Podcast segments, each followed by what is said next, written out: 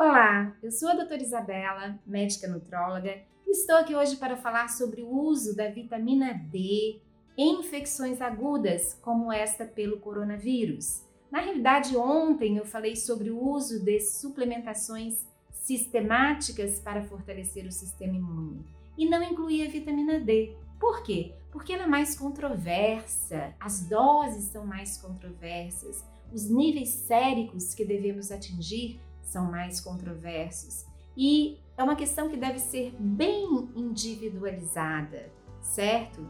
A gente deve estudar principalmente os níveis séricos do paciente antes de prescrever.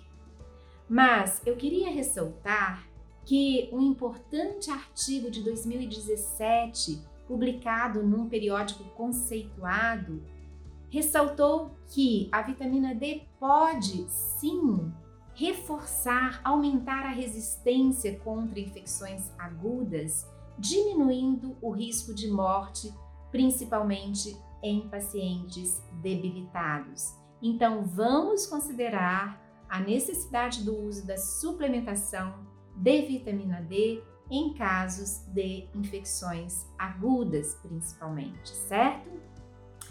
Essa é minha dica de hoje. Aqui embaixo você encontra os links para as minhas redes sociais.